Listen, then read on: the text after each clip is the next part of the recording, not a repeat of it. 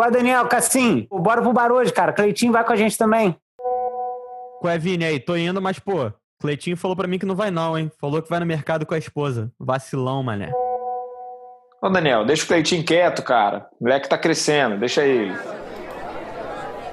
Ô, campeão, desce aí uma saideira pra gente.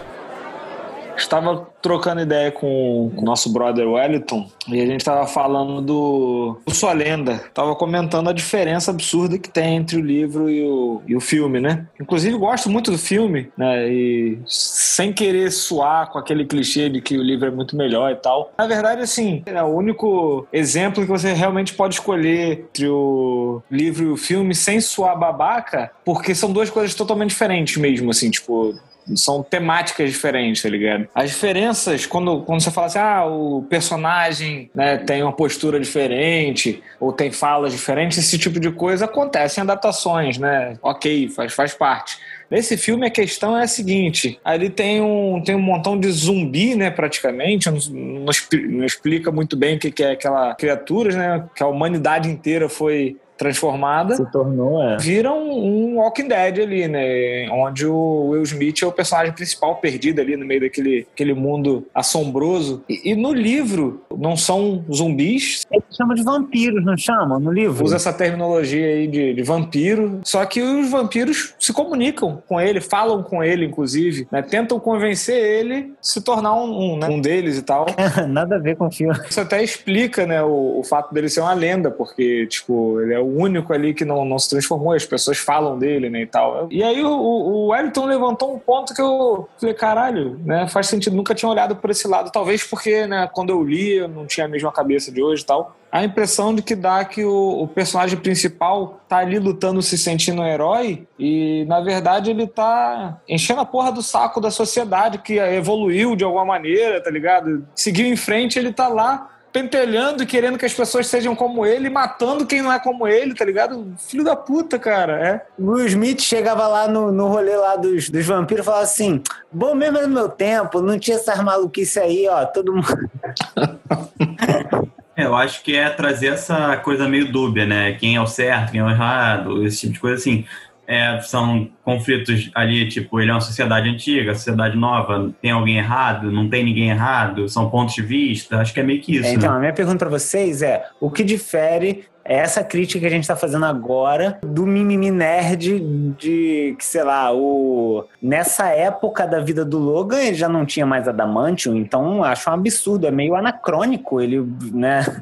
sei lá, o corte de cabelo dele nessa época era diferente do, do que tinha nas revistinhas. Quando eu assisti o primeiro X-Men, que eu fui para assistir no cinema, mas infelizmente não me deixaram entrar porque eu não tinha idade, e eu enfrentei a fila inteira. É... Estreia mundial. Foi, estreia mundial. Primeira vez que a gente tá vendo essa, esse tipo de coisa acontecer. Eu enfrentei a fila inteira para chegar lá e, e, nem consegui entrar. Eu fiquei tão frustrado que eu fui assistir o filme um tempão depois, assim, acho que já, já em vídeo, tá ligado? Porque eu era muito fã dos quadrinhos, tem minha coleção até hoje, mas tem só porque, né, porque sim. Quando eu assisti o filme, era muito diferente, né? Na verdade, as linhas temporais ali não batiam com o que eu estava acostumado no quadrinho. Os personagens não pareciam muito, não se pareciam muito com, com as suas versões desenhadas ali, né? O, a aparência, os uniformes e tal. E num primeiro momento eu achei tudo uma merda, assim, tipo. Então, assim, eu, eu meio que entendo a frustração de você vai criar uma expectativa, vai esperando uma coisa e é um negócio totalmente diferente.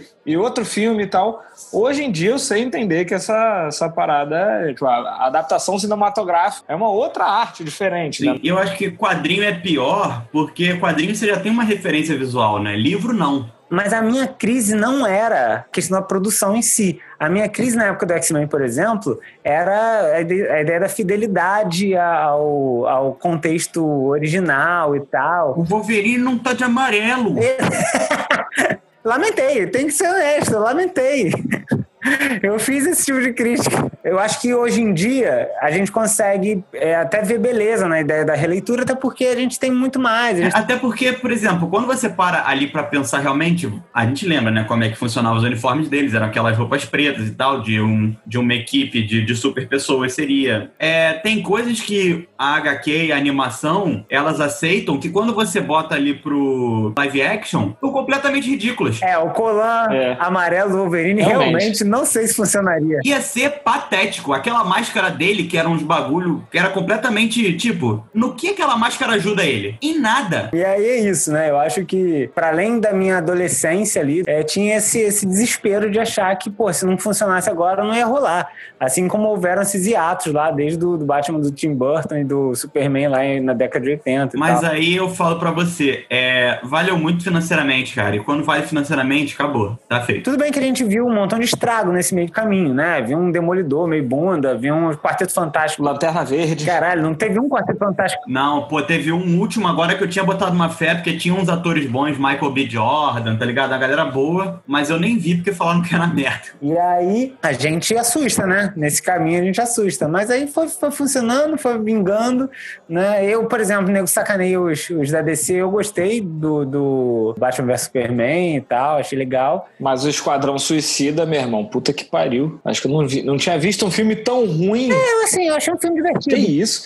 Eu não, eu não vi um filme tão ruim há muito tempo, cara. Sabe um, um bagulho engraçado? Eu lembro uma vez que eu tinha aula de tarde eu vou, vou situar vocês no, no espaço-tempo que essa história acontece agora. Tinha acabado de chegar o Burger King no Rio de Janeiro. A gente falou, porra, a gente precisa comer esse sanduíche aqui. Eu tava no colégio. Aí eu tinha aula de manhã e de tarde. A gente falou, porra, não vamos assistir de tarde não. A gente pegou, foi pro shopping. Foi pro Iguatemi, porque só tinha Burger King no Iguatemi. Eu estudava ali pela Tijuca, né? Aí a gente foi pro Iguatemi e a gente falou, tá, beleza, a gente vai comer, mas e aí? A gente vai vir aqui só comer Burger King? Aí falou, vamos no cinema. Era quarta-feira, era aquele dia de sessão mais barato. Aí a gente foi ver Missão Madrinha de Casamento. Eu saí do filme achando que era o pior filme que eu tinha visto na minha vida. Eu não ri de nada. Tipo assim, tinha uns, uns cinco gato pingado no, no cinema, geral sacaneando, achando uma merda. E aí, depois de um tempo, eu tava fazendo aqui um, uma zapeada pela Amazon, pela, pela Netflix, não lembro qual das duas, e tinha esse filme. E quando eu vi, ele era cheio, tipo assim, das comediantes que eu acho muito boas, tá ligado? Aham. Uma galera, assim, que, que eu realmente gosto, tá ligado? Já vi alguma coisa de comédia delas. Eu não vou lembrar aqui o nome de todo mundo agora, mas, tipo assim,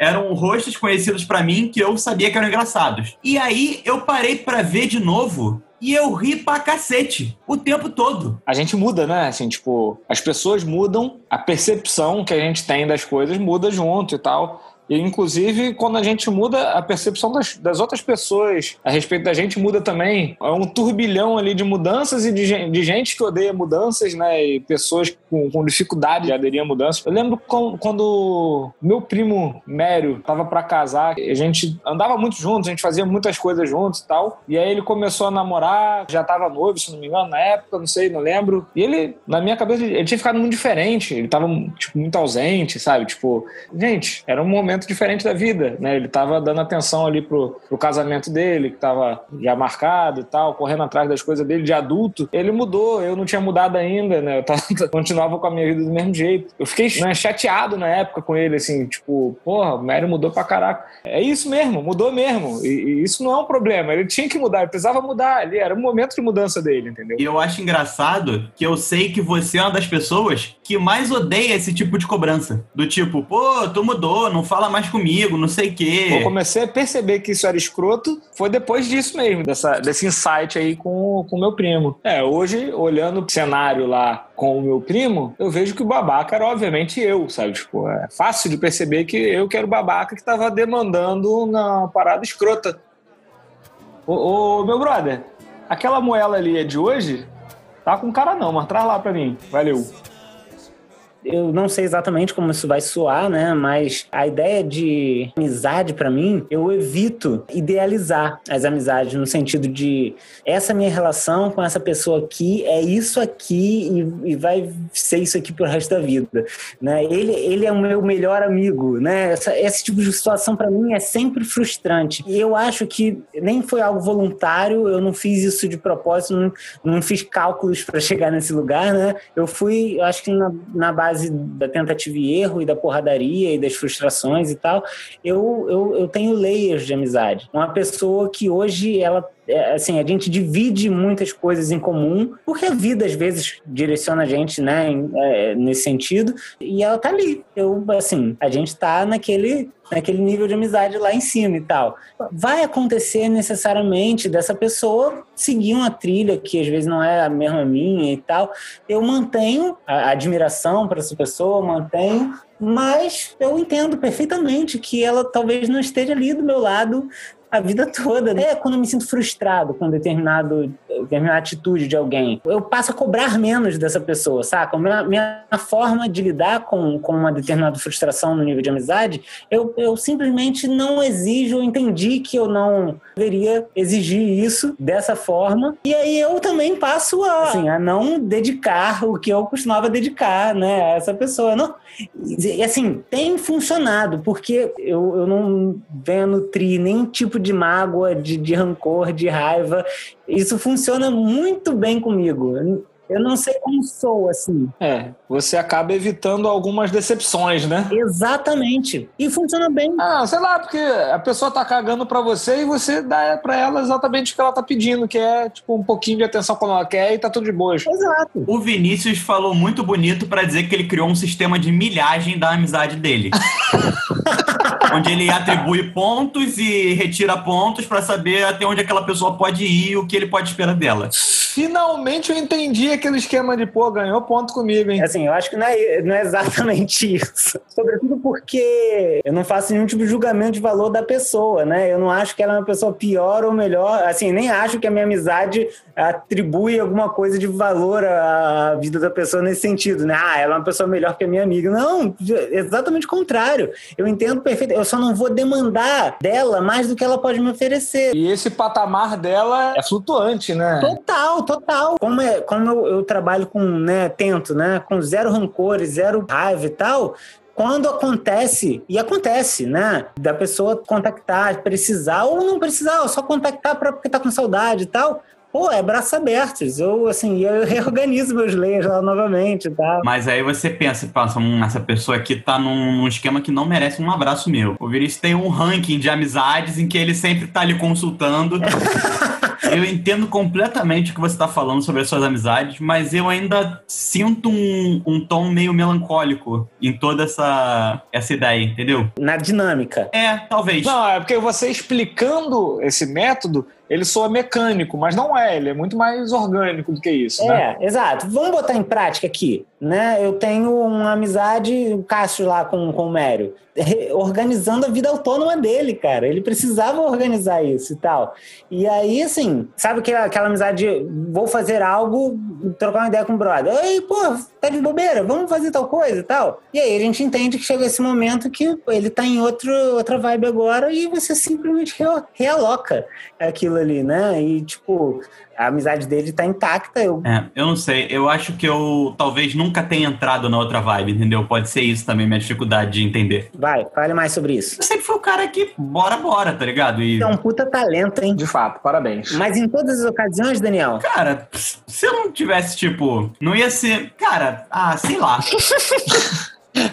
Não, assim, já houve situações, por exemplo, que eu e Daniel nos desentendemos, demorou, sei lá, uma ou duas semanas e a gente estava exatamente da mesma maneira que estava, e isso é, obviamente, isso é por conta dele, né? Porque né, eu não tenho tanta habilidade com isso quanto ele. Mas, assim, na real, é, é que a nossa amizade é muito sólida, né? Desde muitos anos. E aí a gente tem isso. É, a gente tem muita milhagem na, na, na no, no, Vinícius. Então, porra, olha só, a gente teve uma briga aqui, a gente consegue trocar 250 pontos para fazer as pazes, entendeu?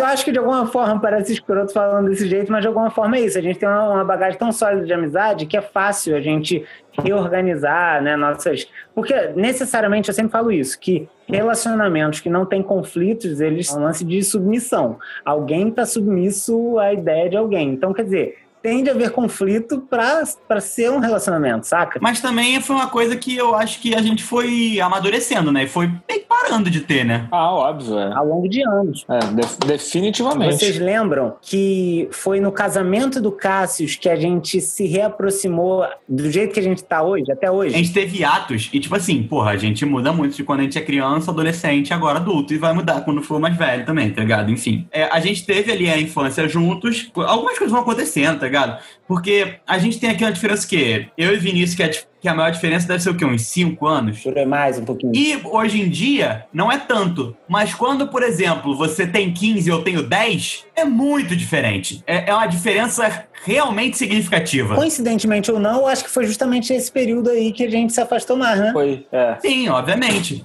E aí, tipo assim, já teve ali uma fase em que vocês tinham ali um, uns 18, eu tinha. O Cássio devia ter uns 18, eu devia ter uns 15, você uns, uns 20, e aí a gente se reaproximou. Por algum motivo saiu de novo, e depois, quando o Cássio casou, tava com 20 anos, a gente voltou a se falar e aí não parou mais, né? Mas também, o legal é que, tipo assim, a gente, a gente nunca deixou de se falar 100%, pô, a gente sempre, pô, se falou ali, é, internet e tal, não sei o quê. Mas também, cara, eu, da minha parte, eu acho que vocês também, a cobrança sempre foi zero. Porra, isso é muito legal. Pronto, aí é o sistema do Vinícius funcionando. Quanto mais demanda, quanto mais é, exigência, mais é difícil de uma relação saudável rolar. E aí, por isso que eu achei que, assim, funcionou desse jeito.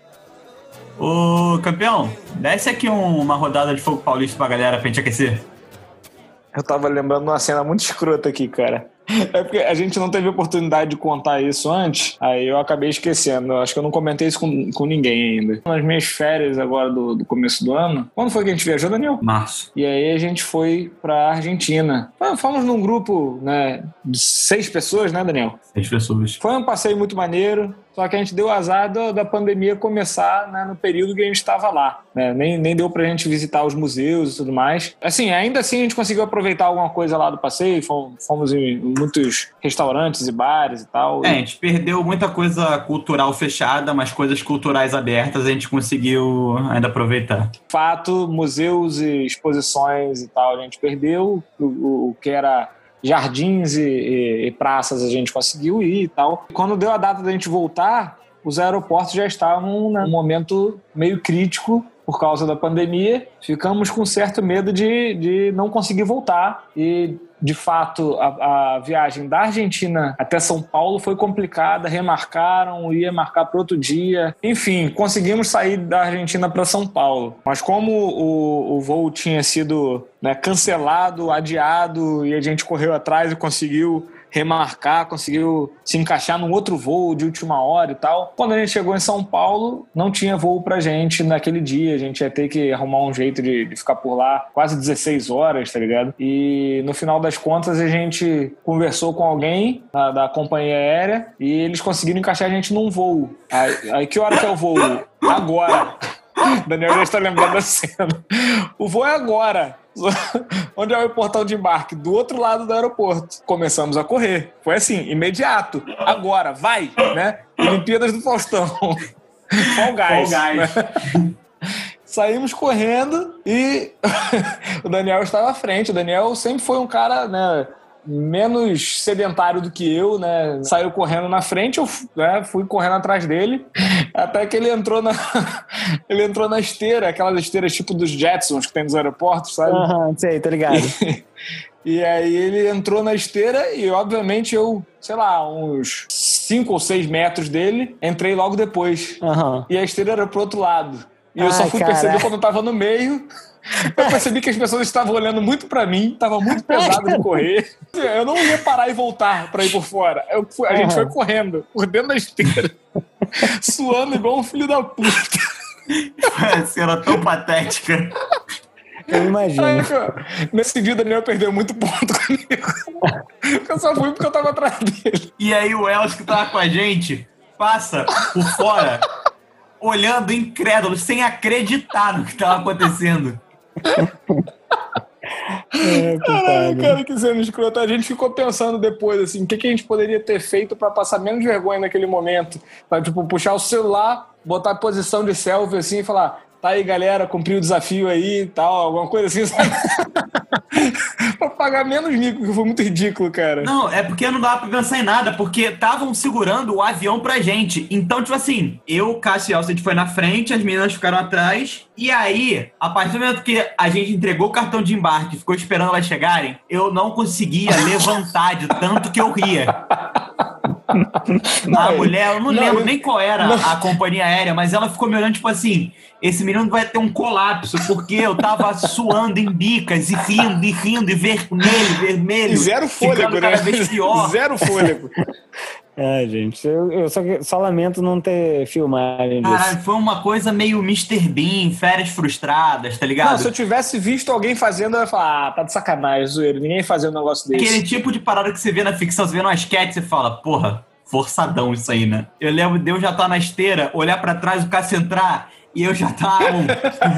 e aí tinha gente na esteira vindo de contra a gente. Cara, foi, foi horroroso. E devia ser, sei lá, uns 20 metros de esteira que parecia um quilômetro, porque ela tava jogando contra a gente, Não, né? Tô, a cada segundo que vocês passavam naquela esteira ali, querendo sair, devia ser de fato um século, uma eternidade. É, a gente conseguiria demorar muito menos se a gente parasse, ela levasse a gente até a ponta contrária e a gente saísse e continuasse correndo. Mas, mano, no nível da humilhação, brother, eu acho que foi menos humilhante continuar correndo. É, brother, ali foi tipo assim, a gente já tá aqui, a gente vai até o final. Cara, esse, tinha tudo para ser, não foi, mas tinha tudo para ser uma grande vídeo cacetada. Mas aí o que acontece? Se fosse um vídeo cacetada, pelo menos o cara estava tranquilo que ele não tinha esperado dois anos pra, pra ficar desesperado que algo ia ser útil nesse processo.